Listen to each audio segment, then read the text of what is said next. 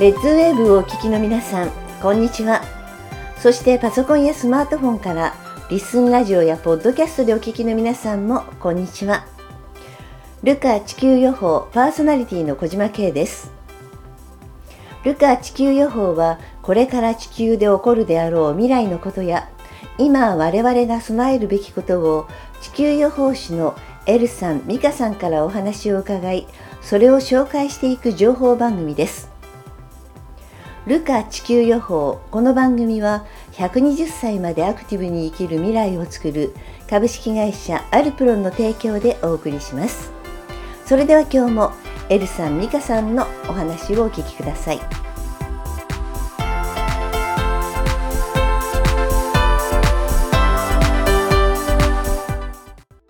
最近見たものの中で気になることとかありますか？もう海底火山の爆発が止まらないって言われててでこれもずっと赤道から下のことを言われてたんだよね。うん、そうだね。ずっともうもう67年赤道から下は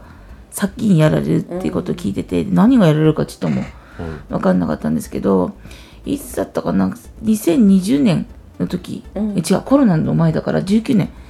あのとにかくそのネズミが大量に出て。もうネズミの皮みたいになってるの見えてそれそれを見てそれは実際に見たんじゃなくて、はい、そのね、地球予報のニュースとして見た時に「はい、えー!」とかなったんですけどそしたら出てきたよね。出てきたね。大量だったね。オーストラリアでネズミが大量発生して、うん、農家の方がバケツでかき出してもかき出してもネズミがっていう映像が出てきてね、朝まず1時間半かけてネズミ駆除から始めないと農作業が全くできないっていうレベルで。で映像が公開されてましたけど本当に地面を埋め尽くすようなネズミ。それがうわーっと走り回ってる。もう見ただけで僕らもあの 悲鳴上げそうなぐらいのネズミが出て。でその時にも大量の虫っていう話をしたら家中雲だらけの。うん。あの雲が大量発生しちゃって家中雲だらけって映像も出たんで、うん、まあ、やっぱ南半球、うん、赤道より下は本当にいろんなことが起こるのかなこれも全部海底火山の爆発からだって言われてたので、うん、まあこの間そのニュースが出たんですよ、あの今年エルニーニョで下が真っ赤っかな南半球、うん、あまんまだなと思ったんでこれ見てましたっていう話で、うん、だからその本当に子供の留学どこ行ったらいいんですかとか、うん、聞かこっちに旅行行って大丈夫ですかって聞かれるとダメって言ったら旅行会社の人に悪いじゃないですか。そうね。それはだから言った範囲の中で考えてくれっていう。そうね。それも自己判断だよね。そうそうそう。だからいろいろニュースは言うけど、あとは自己判断に言ってくださいねって言うだけだって、この間もちょっと知り合いの方がメキシコ行ってもいいですかって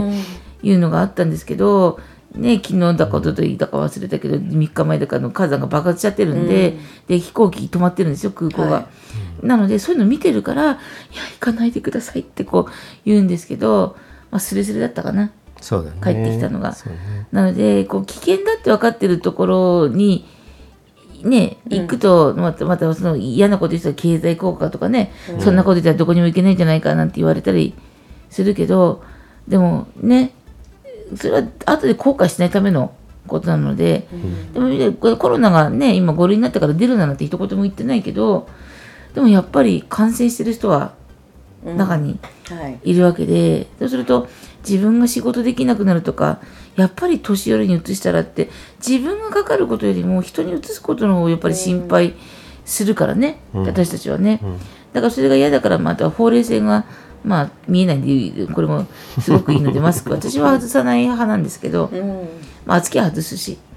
うん、そうすると場面場面でね、うん、でこれから先に起こることってもうだいぶ前から言ってること地震のこともそのでも一番その最近よく見せるのが水のことをやっぱ言ってくんですよね、水。あまりにも水害があるから、うん、あの水害に遭われた方なんかもう水なんか止まってしまえばいいぐらいに思うと思うんですけど、水害でも水止まるからね。そうだねで水の汚染のことを言われてて、で自給自足の方たちが、まあ、ルカの中には結構いらっしゃって心の底から素晴らしいことしてると思うんですよ。うん、あと水耕栽培の話ももう5年ぐらい前からね、うん、水耕栽培で水と光だけで栽培じゃがいもとかできるっていう人たちもグループの中にい,、らっしゃってでそういうのって本当に心からすごいなって思うんだけど私たちが水耕栽培とかその農業やらない理由の一つにそうそう増加に水をやってた2人なので 本物だと思ってね。社員があのびっしょびしょになったのを見て「これ増加ですよ」とか1ヶ月気づかなかった。それもねあってね、ね、農家の方に申し訳ないね。そうね、うん、それとあとはそのやっぱりどんなに頑張っても大気汚染と水があの綺麗なその鏡みたいな湖が一瞬で真っ黒になってでその周りが真っ黒になって「平さんこれ何ですか?」って言ったら「水銀。水銀が出た」うん、湖に水銀が混ざってあこれ火山の爆発から、うん、火山の爆発から始まって湖の中に水銀が入ってその水銀を吸った草木が全部まあ枯れ果てて、うん、それを飲んだ食べた動物がみんな死んでってっていうのを見てるので、あの中途半端に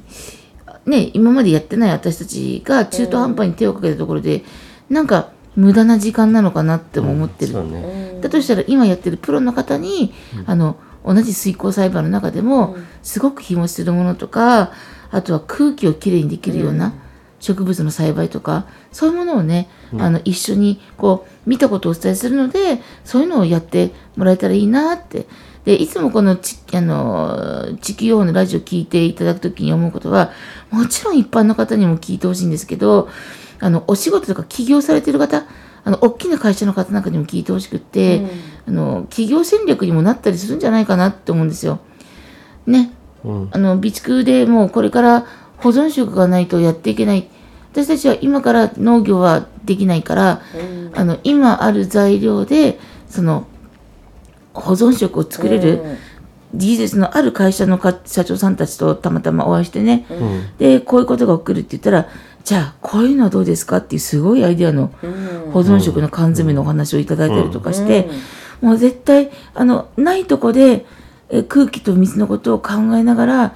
作ってサラダを食べることが大事なことではない、生き抜くためのあのものを今から作っておくことが大事だなと思うので今総力性上げてまだ空気と水がきれいなうちにそれから水のことはここ最近、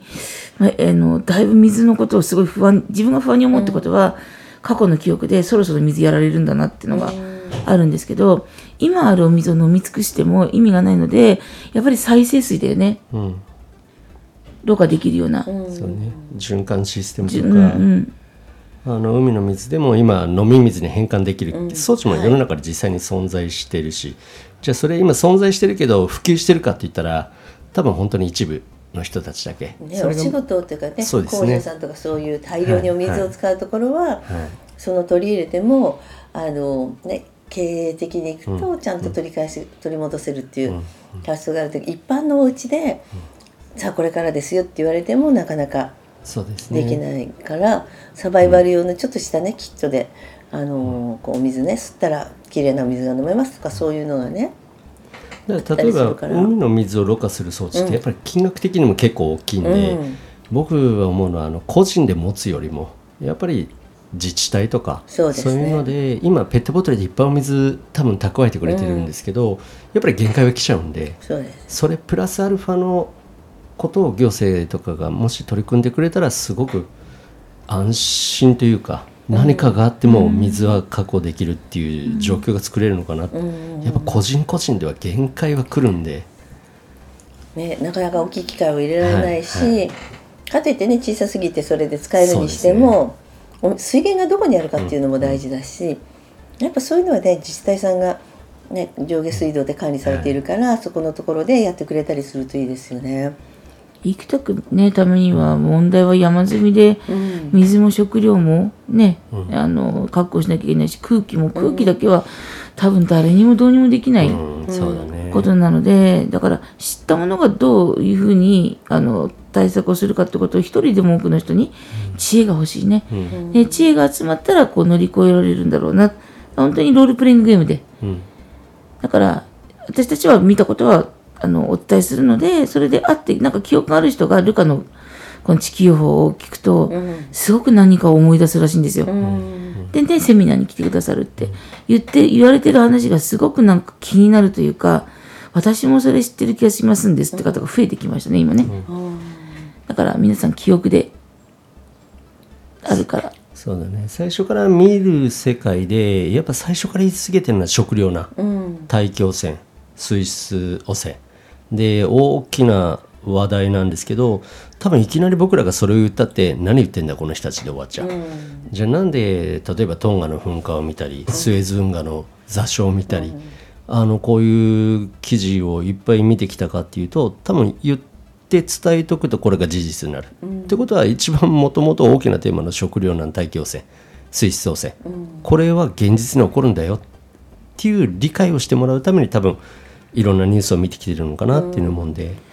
日本かどうかもねわからないところが本当これがなんか申し訳ないなともっとこの場所でとかいうの分かれば、まあ、でもさっきのさっきとか、うん、地震はあります。あの海底火山の爆発は特に九州の方からあるんですけど、うん、でもやっぱり水がその一生懸命こう食料の備蓄をしたとしても水が汚染されてその水を汚染したらなんか備蓄がもったいなくて死にきれない気がするんですよ。だから総合的に考えてほしいんだよね。そうだね、うん、いろんなパターンで、ね、そこだけ特化してもう食べ物食べ物食べ物って言って水が少なかったりとか、うん、じゃあ水と食べ物どっちが大事かって言ったら水。でも人は空気が一番大事だから、うん、だね、だからって空気清浄機をねたくさん使ったところでどうにもならないからその自治体の避難場所には、あの空気のいらないあ空気じゃないと電気のいらない空気清浄機みたいなのがあるんです実際、ウイルスとかの除去するようなものあるんで、そういうのも実際でね、買い上げてもらって避難したらここにいればウイルスとかの感染症は大丈夫ですよ、アトピーの子もここにいれば安心ですよみたいな場所を作りたいからいろんな方に知ってほしいのね。そうだね。ずっと見続けてるあのこれから先の例えば生き抜く方法で、大気汚染になった時に空気吸えなくなっちゃうじゃしょうがないんで見てるのがね大きな水の循環システム。そこに水耕栽培のように植物が育っててそこの植物が多分酸素を作り出す。そういうシステムの中で私たちが生活してるって映像を見てるんであのそういうシステムは多分作り上げなきゃいけないしそれがあることによってなんとか乗り越えられるっていうのを見てるんでそのためにはやっぱり一人じゃできる技術じゃないんで水を循環させることを考えてくださる方そういった大掛かりな装置を作ってくださる方でいろんな知恵が集まらない限りはやっぱり乗り越えられないんで。ちょっと多分あの他のスピリチュアルの方と絶対的に違うだろうなってことは、うん、あのみんな地球が怒ってるとか言うんですよ。怒ってないと思うんですよ。ね、あのまあ、噴火してね爆発噴火爆発はあの雷親父が起こるところと同じことでねなんか起こってるっていうイメージがすごく強いね、ね、スピリチュアル系の方が地球が起こってて浄化が始まってるんですみたいなこと言うんですけど なんか私そういうのがどどうにも苦手でここはもう設定の中なんでゲーム上ここでこういうのが出てくるっていう決まりがなければあのお化け屋敷でもここに行ったらここが出るっていう決まりがなければ面白くもなんともない、うん、だからそういう感じで言ってるからあって当たり前のこと、うん、だからないようにしましょうねって言って地球の何かを変えようっていうこと自体はもう無駄な努力だと思ってるんですよ、だから変な話波が来た時に波に合ったものに乗っかっていけば、うん、自然に乗って流れていくでしょって。その波の予測を立ててるだけなんで別にサーファーじゃないですけど、うん、ね立ててるだけなんでそこで抵抗してね、地球を今から守りましょうって言ったって無理。そうね。ここまでねあのもういろんなものが出だしたらねなかなか止められないし私たちは天変地異をね止める能力があるわけでもないから。それが起こるかもしれないっていう予測をもらっていたらその時にどう対応するかだどう逃げるでも何でもいいのね、身を守るっていうことのためにね何をするべきかっていうところを一緒に考えられるといいなと思うんですよね。その時にはやっぱりさっき言ってた知恵ですよね。何かできる方法があるかもしれないだったらある方法を知ってる人は教えてほしいしでみんなで考えて何かを作ることができるんなら作ったらいいよね。うん、そうですね抱え込んで知恵技術を抱え込んでも、うんやっぱりその人もそこには限界が来るんで、うんじゃあそれを解放することによって交換じゃないですけど、うんじゃあ違う人からの知恵が入ることによってもっと進化するかもしれないしあのやっぱりいろんな技術を持ってる人はそれを周りの人に伝えて周りの人のために使えるようになると僕は技術は進化すると思ってるんで。あの一人の能力ってある程度の、ね、上限くるけど、そこにあのえ？って驚くことってあるじゃない、はい。人の話聞いて、はい。えそうだったの？とかっていうその一つの驚きが加わることによって、ものすごく急速に進歩することもあれば、逆に間違ってたっていうことに気がついて、正しい方向に行けることもできるんだよね。そのあの驚きの中にはそういうチャンスがあると思っていて、で気づきっていうのはチャンスの種だと思っているのでなのでそのチャンスを生かすためにはいろんな情報を知るいろんなものを見るいろんな人が何をしているか観察する。で自分ができることを何かやってない人にはあの誰もち力を貸してくれないじゃないですか。うん。ずっと座って待ってておろおろおろおろしてて、うん。必ず誰かであの天使が迎えに来てくれるじゃないけど、私だけは大丈夫天使様が見ているわっていう、うんそういうのじゃないじゃない。そうですね。だからそういうところが一応共存するっていう時には、自分も何かを一生懸命やっていることが参加資格だっていうような感覚でみんなで今後何をやっていくかっていうのを考えていったりすると全然違ってくるような気がするんだよね。そうですね。自主的にやっぱ参加すれば共存になるし、うん。それを一言と思って参加しなかったから多分略奪になっちゃうんで、やっぱり今の段階からあの共存するためにはみんなが知恵出し合って、私も何かしなければ何ができるだろう、何やれるだろうっていうのがすごく大事なのかな、誰かがやってくれて出来上がったらもらえばいいは多分通用しなくなるんで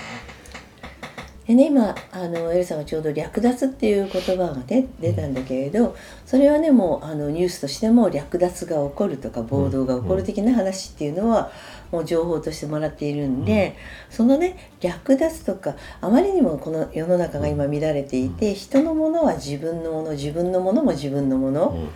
っていう感覚の人ジャイアンみたいじゃあやそうそうそうそうそう。あのジャイアンがあのそれがね表に出てるジャイアンは分かりやすいんだけど、隠れジャイアンがすごく多くなってきて、当たり前のように人のものを取りに行ってシリアル入りのものを取って、足つきますよっていうものを平気でじ情報を知らずに、だ犯罪に加担する人も情報を知らなくて、あのやってみたら犯罪だったみたいな方たちも増えてきているっていうことは、今私たちがこう言ってて略奪とかそういうね変なことに強盗とかそういうのに巻き込まれる可能性がありますよっていうことをね言ってるわけじゃないですか暴動とかに巻き込まれたりするっていう話をしているっていうことはそういう情報もちゃんとキャッチして自分で判断する力をつけなきゃいけないっていうお話をさせてもらっているところだと思っていてでお二人がねなんか脚色してるわけじゃないじゃないですか。うんあのこの火山を止めたかったら私の言うことを聞いてください。いくら払ったらこの火山のと噴火を止めてあげますとかそういうね変なことを言っているわけでもないので、そうですそうねいう人になってみたいと思わない？思わないね、思思思わないでよ。っていうのでで思わないでいてくれるからこのこういうふうにねやれるんだと思っていてだからその辺のところをあの少し皆さんにも理解してもらって例えばカウンセリングをやる時でもあの無料でやったらクレームが来るからっていうことで最低限のお題をいただいてやらせてもらっているとかそういうふうにやっていくっていうこと。これがねあの共存の一番の基本だと思うの。最初だって無料でやってらっしゃったらやっぱり他のあのそういうことをやってらっしゃる団体さんから無料はやめてくださいっていうお話をいただいて取らなきゃいけない。それはなぜかというとそちらの方たちにもちゃんと生活があるからそういう意味で歩み寄って最低限取ったりするわけじゃない、だからそういうところが一つ一つがあの己のとかためだけに言っててだからやらないでっていうのとはちょっと違うじゃない？そういうねところがすごく大事だなと思っていてあの皆さんの周りの中でもね自分が自分がって言ってる人を応援してるかというと、はいはいはいと思って終わってしまって困ってる人の方でい今までお世話になった人が困っている方が助けたくなる。うん、そうですね。これって感謝の連鎖なので感謝された時にねあの初めて何か恩返しをしなきゃと思った時にまた次が生まれてくるっていうところであの巡り巡って己がためってよく言う言葉が昔からあの何度も言われてあの人のためにやりなさいなんでですかって言ったらそれが自分の経験値になって最終的には自分を助けてくれることになるよってそれは知恵として自分を助けるのかそれをやってきたことで人によって助けられるのかっていうのもあると思うんだけどそういうのを考えていくとねこの地球予報ってあのどんどん活用してもらえることばっかお話してる気がするんですよね。そうですね。本当に活用してもらうために情報は発信してるんで、うん、あのどんどんどんどん情報を知ってじゃあ何をするべきか、うん、で何が必要か、うん、でどういう知恵が必要かっていうのも考える考えること自体がすごくまず大事だと思ってるんででね、僕らはあくまでも情報発信してあとはみんな自分で考えようみんなで考えよう、ね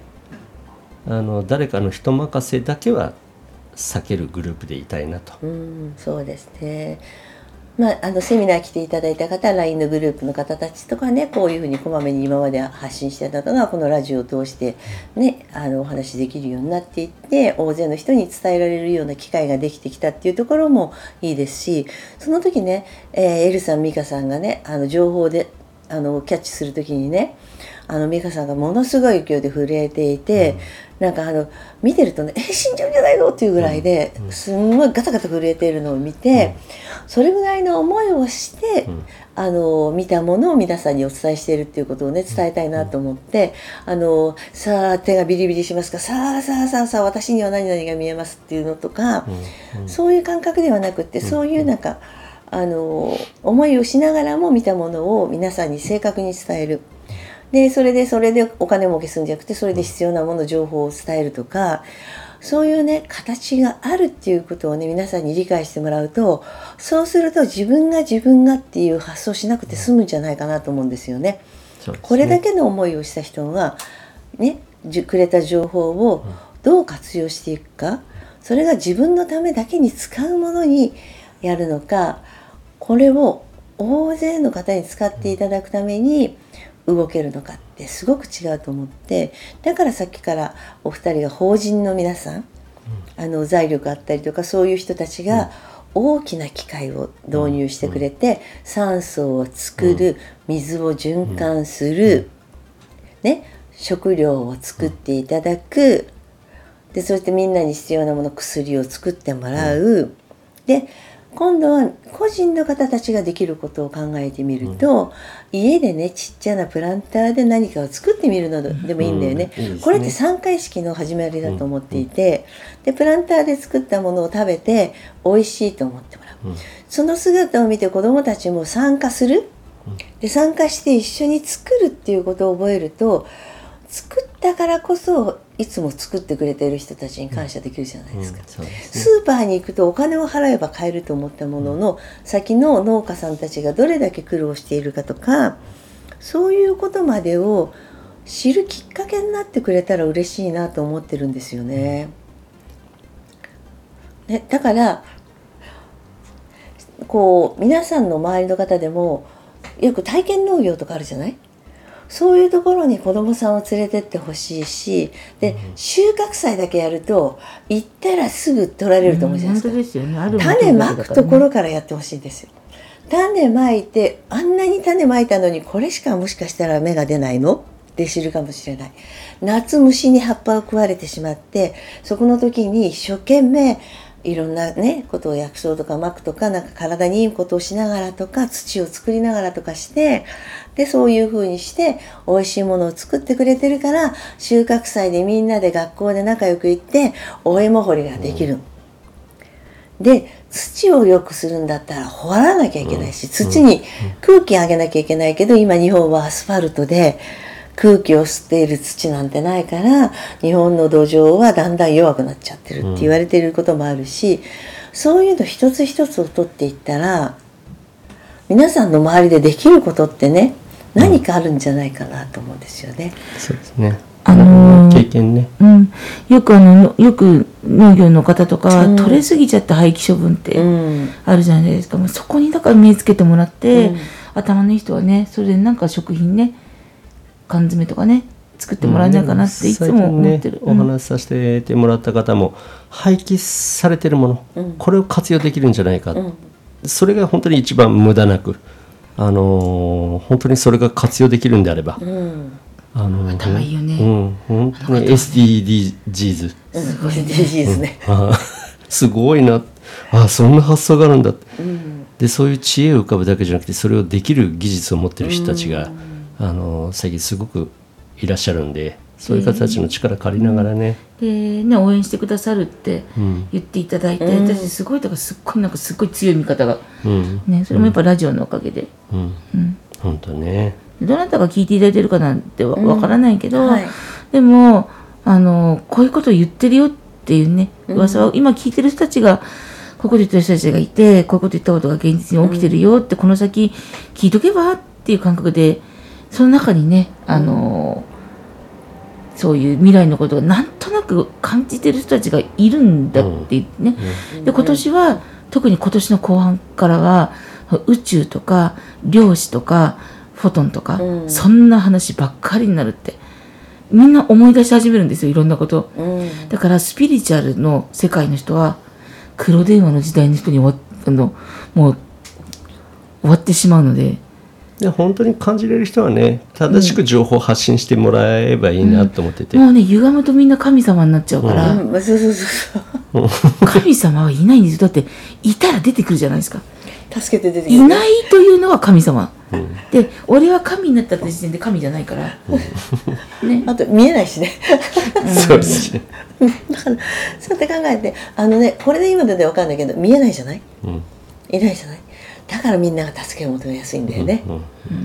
あの生き神様的にねあのすごいそういう昔の方たちとかそういうのじゃなくて今みたいなになってそういうのの神になりたい人たちっていうのはやっぱ悪いとこも見えてきたりとかね、うん、そういうのが出てくるとさあの人間の生々しいところが出てきたりするとやっぱりあなたはやっぱ神ではないんですよっていうことをねお伝えしなきゃいけないなっていうところすごくありますよね。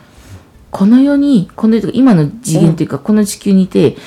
一番成長できない人って人の闇につけ込む人。うん、そこは上昇しない。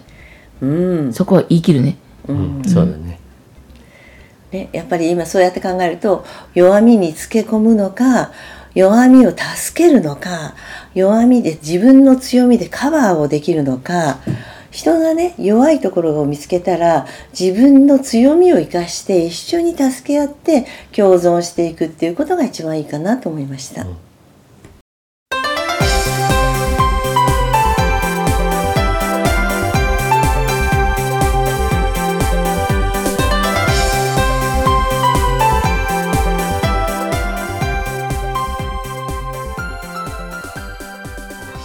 あっという間にエンディングです。皆さんも周りの大切な人にぜひこの情報を伝えていただきたいと思います。情報を伝えていただくには、やっぱりこの番組名、ルカ地球予報を大勢の方にご案内していただけたら嬉しいです。ルカ地球予報では公式ツイッターを開設しています。ぜひフォローしてご意見ご感想を添えてリツイートしてください。この番組は120歳までアクティブに生きる未来をつくる株式会社アルプロンの提供でお送りしました。お相手は小島慶でした。それではまた来週お会いしましょう。